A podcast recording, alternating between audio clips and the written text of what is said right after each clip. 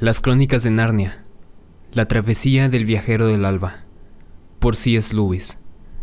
Capítulo 1. El cuadro de la habitación. Había un niño llamado Eustace Clarence Scrub, y casi merecía ese nombre. Sus padres lo llamaban Eustace Clarence, y sus profesores Scrub. No puedo decirles qué nombre le daban sus amigos, porque no tenía ninguno él no trataba a sus padres de papá y mamá, sino de Harold y Alberta. Estos eran muy modernos y de ideas avanzadas. Eran vegetarianos, no fumaban, jamás tomaban bebidas alcohólicas y usaban un tipo especial de ropa interior. En su casa había pocos muebles, en las camas muy poca ropa, y las ventanas estaban siempre abiertas. A Eustace Clarence le gustaban los animales, especialmente los escarabajos pero siempre que estuvieran muertos y clavados con un alfiler en una cartulina. Le gustaban los libros y eran informativos y con ilustraciones de elevadores de granos o de niños gordos de otros países haciendo ejercicios en escuelas modelos. A Eustace Clarence no le gustaban sus primos, los cuatro Pevensey, Peter, Susan, Edmund y Lucy. Sin embargo, se alegró mucho cuando supo que Edmund y Lucy se iban a quedar durante un tiempo en su casa. En el fondo, le gustaba mandar y abusar de los más débiles, y aunque era un tipo insignificante, ni siquiera capaz de enfrentar en una pelea a Lucy, ni mucho menos a Edmund, conocía muchas maneras de hacer pasar un mal rato a cualquiera, especialmente si estás en tu propia casa y ellos son solo visitas.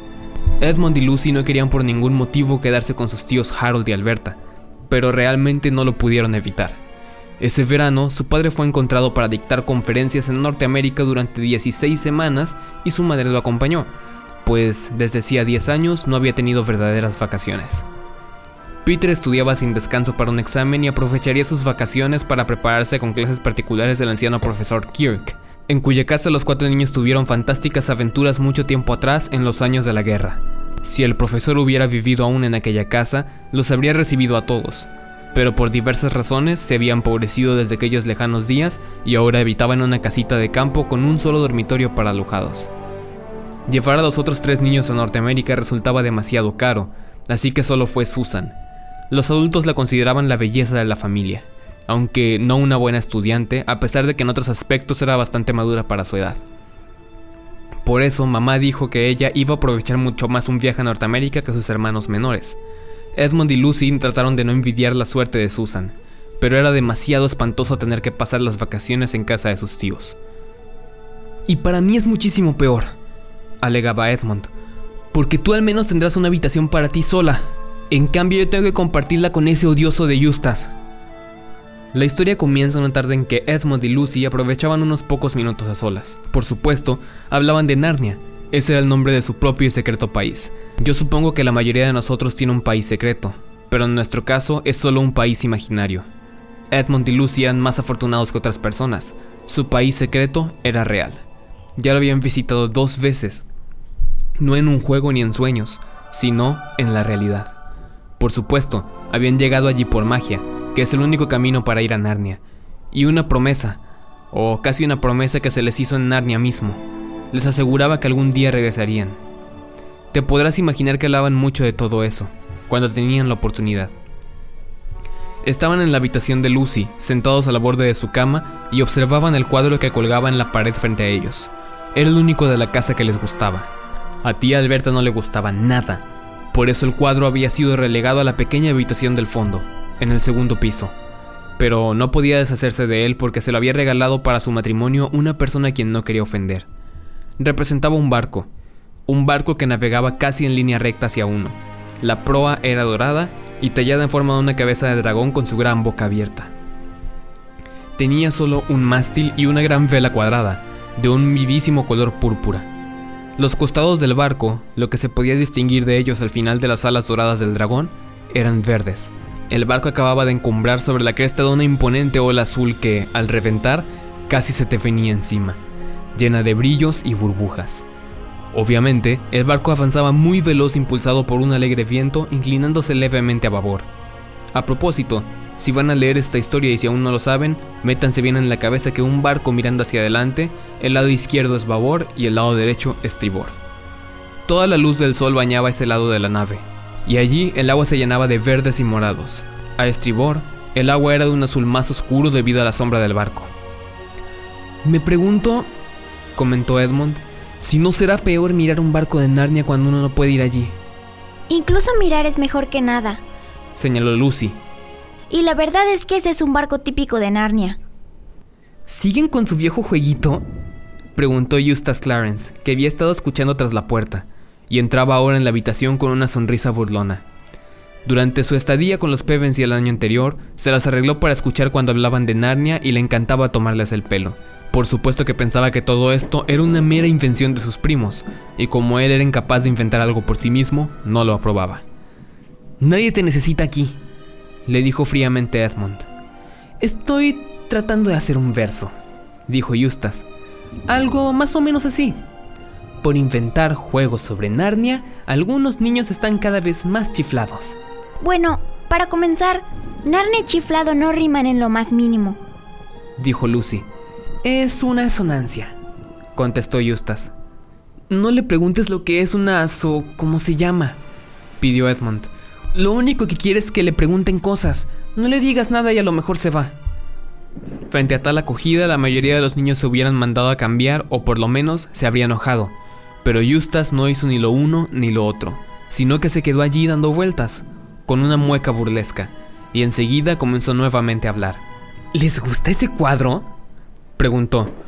Por el amor de Dios, no lo dejes que se ponga a hablar de arte y todas esas cosas, se apresuró a decir Edmund. Pero Lucy, que era muy sincera, ya había dicho que a ella sí le gustaba, y mucho. Sí, me gusta mucho. Es un cuadro pésimo, opinó Eustace. No lo verías si te vas para afuera, dijo Edmund. ¿Por qué te gusta? preguntó Eustace a Lucy. Bueno, por una razón muy simple, respondió Lucy. Realmente el barco parece moverse, y el agua se ve como si estuviera en verdad mojada. Y las olas se ven como si en verdad subieran y bajaran en la marea. Es evidente que Eustace podría haber respondido de mil maneras a este comentario, pero no dijo nada, porque en ese mismo momento miró las olas del cuadro y vio que efectivamente parecían subir y bajar. Solo una vez había estado en un barco, y aquella vez únicamente hasta la cercana isla de White, y se mareó de una forma horrible, el ver las olas en el cuadro lo hizo volver a experimentar esa desagradable sensación. Se puso verde y trató de mirar otra vez, pero en ese momento ocurrió algo que hizo que los tres niños quedaran con la boca abierta, mirando con ojos fijos. Seguramente lo que ellos vieron es difícil de creer cuando se lee en un libro, pero el presenciarlo fue igualmente increíble. Todos los elementos del cuadro comenzaron a moverse, pero no como ocurre en el cine, ya que los colores eran demasiado claros, limpios y reales como para una película se sumergió la proa de la nave en la ola, haciendo explotar una masa de espuma. Luego la ola se alzó tras el barco y por primera vez se pudieron ver su popa y cubierta, pero pronto volvieron a desaparecer con el impacto de la siguiente ola que lo azotó, levantando nuevamente su proa. En ese mismo momento, un cuaderno que estaba tirado en la cama al lado de Edmond comenzó a agitarse, luego se elevó y por último cruzó suavemente los aires hacia la muralla que estaba tras él. Lucy sintió que su pelo le azotaba la cara como en los días de viento, y ese era un día ventoso, pero el viento soplaba desde el cuadro hacia ellos, y de pronto, junto al viento vinieron los ruidos, el murmullo de las olas, el golpe del agua contra los costados del barco, los crujidos y el fuerte rugido constante que el agua y el aire producían de proa a popa. Pero fue el olor, ese olor violento y salado lo que finalmente convenció a Lucy de que no estaba soñando. ¡Basta! Se oyó la voz chillona de Eustace rechinando de miedo y rabia. Esto debe ser un truco estúpido inventado por ustedes. ¡Basta! Se lo diré a Alberta. ¡Ay! Los otros dos niños estaban más acostumbrados a las aventuras, pero así y todo cuando Eustace dijo ay, ambos dijeron ay al mismo tiempo. La causa fue una gran ola salada y fría que se reventó justo fuera del cuadro, dejando a los niños sin respiración por su chasquido, además de completamente empapados. Voy a hacer añicos esa porquería, gritó Eustace, y a continuación sucedieron muchas cosas al mismo tiempo. Eustace se precipitó hacia el cuadro. Edmund, que sabía algo de magia, dio un salto y corrió tras él advirtiéndole que tuviese cuidado y no fuera tonto. Lucy trató de tomarlo por el otro lado, pero fue arrastrada hacia adelante. Y ahora sucedía que o bien ellos se achicaron o el cuadro se hizo más grande. Eustace saltó para tratar de descolgarlo de la pared y de pronto se encontró parado en el marco. Lo que vio frente a sí no era un vidrio, sino que el mar de verdad, y viento y olas que se precipitaban contra el marco. Como contra una roca. Se desequilibró y trató de agarrarse a los otros dos, que habían saltado a su lado. Hubo un segundo de lucha y griteríos, y cuando creyeron haber recuperado el equilibrio, se levantó a su alrededor una gran ola azul que los arrastró y los precipitó al mar. El grito desesperado de Eustace se cayó repentinamente cuando se le llenó la boca de agua. Lucy dio gracias a Dios por haber practicado mucho su natación durante el verano anterior, pero no se puede negar que le habría ido mejor con brazadas más lentas y si el agua no estuviera mucho más fría de lo que parecía cuando era solo un cuadro. Aún así, mantuvo la calma y se sacó los zapatos con los pies, como debe hacerlo cualquier persona que cae al agua vestida. También mantuvo la boca cerrada y los ojos abiertos. Estaba aún muy cerca del barco. Lucy pudo ver su costado verde alzándose muy alto sobre ellos, y gente que la miraba desde cubierta. Entonces, como era de esperar, Eustace se aferró a ella en un ataque de pánico y ambos se hundieron. Al salir a flote nuevamente, Lucy pudo distinguir una figura blanca que se zambullía desde uno de los costados del barco. Edmond estaba bastante cerca de ella, pataleando en el agua y había tomado por los brazos a Eustace que aullaba de terror. Luego, por el otro lado, alguien más cuyo rostro le era vagamente familiar la sostuvo firmemente. Del barco se oía una serie de gritos y en la borda se podía ver a un sinnúmero de personas apiñadas unas contra otras, arrojando las cuerdas. Edmond y el desconocido le amarraron una alrededor de ella. Después vino lo que parecía una espera muy larga, durante la cual su cara se puso azul y comenzaron a castañarle los dientes. En realidad, la demora no fue tan grande como parecía. Estaban esperando el momento oportuno para subirla a bordo del barco sin correr el riesgo de que se golpeara contra su costado. Pero a pesar de todos los esfuerzos, Lucy vio que tenía una rodilla magullada cuando, finalmente, estuvo en la cubierta goteando y tiritando. Luego, de un tirón subieron a Edmund, y enseguida al desdichado Eustace. Al último subió el desconocido, un muchacho de pelo dorado algunos años mayor que los niños. ¡Caspian! balbuceó Lucy muy sorprendida de apenas hubo recuperado el aliento, pues era Caspian, el joven rey de Narnia, a quien ellos ayudaron a obtener el trono durante su última visita. Edmund también lo reconoció y los tres se dieron la mano y se palmotearon la espalda con gran júbilo. ¿Quién es este amigo de ustedes?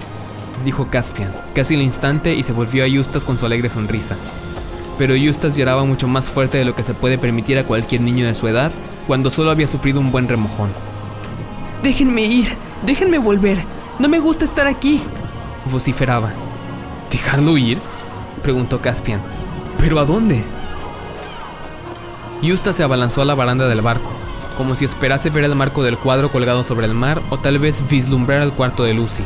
Pero lo que vio fueron olas muy azules salpicadas de espuma y un cielo de color azul más pálido que se extendía sin interrupción hacia el horizonte. Tal vez no podamos culparlo de que se le fuera el alma a los pies, ya que se estaba mareando rápidamente. Brynelf, llamó Caspian a uno de los marineros. Trae vino aromático para sus majestades. Ustedes necesitan algo para entrar en calor después de ese chapuzón. Llamaba a Edmund y Lucy sus majestades, porque junto con Peter y Susan habían sido reyes y reinas de Narnia antes que él. El tiempo en Narnia transcurre en forma diferente al nuestro. Si pasas cientos de años allá, al volver a nuestro mundo será la misma hora del mismo día en que te fuiste. Y también, si vuelves a Narnia después de pasar una semana aquí, te encontrarás con que han transcurrido mil años narnianos, o solo un día, o tal vez ni siquiera un segundo. Por eso nunca lo sabrás hasta que llegues allá. Por eso, cuando los niños Pevensey volvieron a Narnia por segunda vez, su llegada fue considerada por los narnianos como si el rey Arturo volviera a Inglaterra, como algunos creen que lo hará. Y en mi opinión, cuanto antes lo haga, tanto mejor. Brynell volvió con el iluminante y aromático vino en una gran jarra y cuatro copas de plata. Era exactamente lo que les hacía falta. Y a medida que Lucy y Edmund lo bebían a sorbos, podían sentir el calor que los recorría hasta la punta de los pies.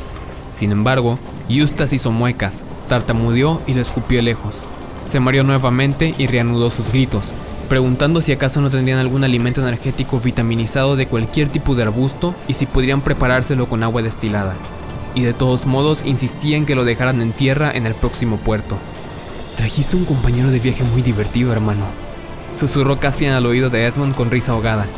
Pero antes de que pudiese decir cualquier otra cosa, Eustace gritó nuevamente.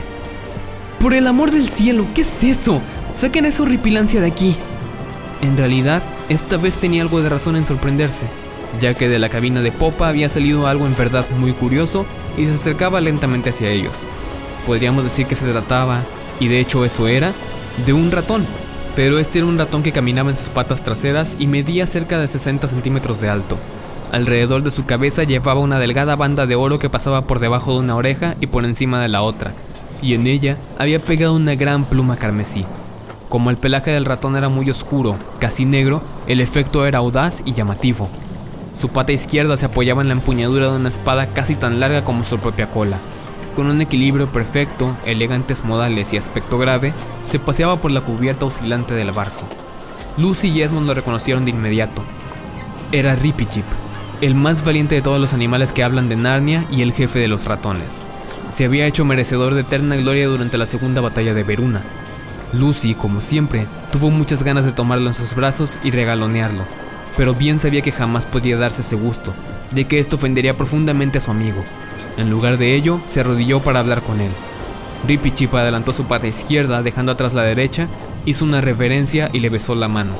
Luego se enderezó, se retorció los bigotes y dijo con su voz aguda y chillona: Mis más humildes respetos a su majestad y también al rey Edmund. Al decir estas palabras, se inclinó nuevamente. Solo la presencia de sus majestades faltaba a esta gloriosa aventura.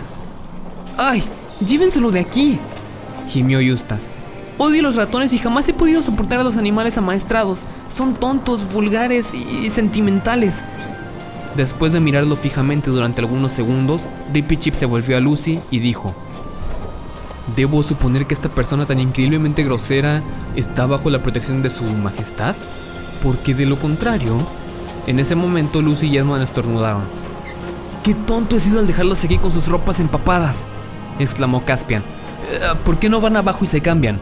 Yo le cederé mi cabina a Lucy. Por supuesto, pero me temo que no tenemos ropa femenina a bordo. Tendrás que arreglártelas con algo de lo mío. Dippy Chip, como buen compañero, enséñale el camino. Para servir a una dama, hasta por un asunto de honor debe ceder su lugar, al menos por el momento.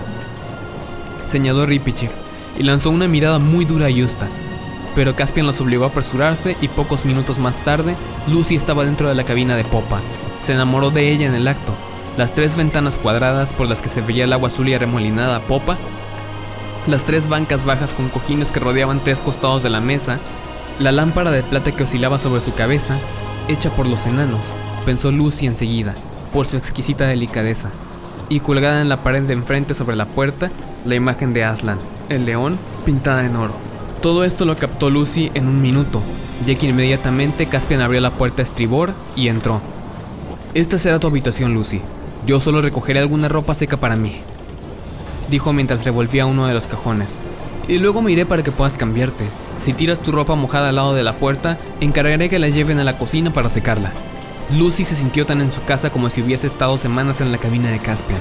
El movimiento del barco no la molestaba, ya que había hecho numerosos viajes cuando fue reina de Narnia, mucho tiempo atrás. La cabina era diminuta, pero clara y llena de paneles pintados, pájaros, animales salvajes, dragones carmesí y parras. Además, estaba inmaculadamente limpia. La ropa de Caspian era demasiado grande para ella, pero pudo arreglárselas. No había esperanzas de usar sus zapatos, sandalias y botas de mar, pero a ella no le importaba andar descalza a bordo. Cuando finalmente terminó de vestirse, se asomó a la ventana para mirar el agua que pasaba vertiginosamente y respiró profundo. Estaba segura de que allí lo pasarían muy bien.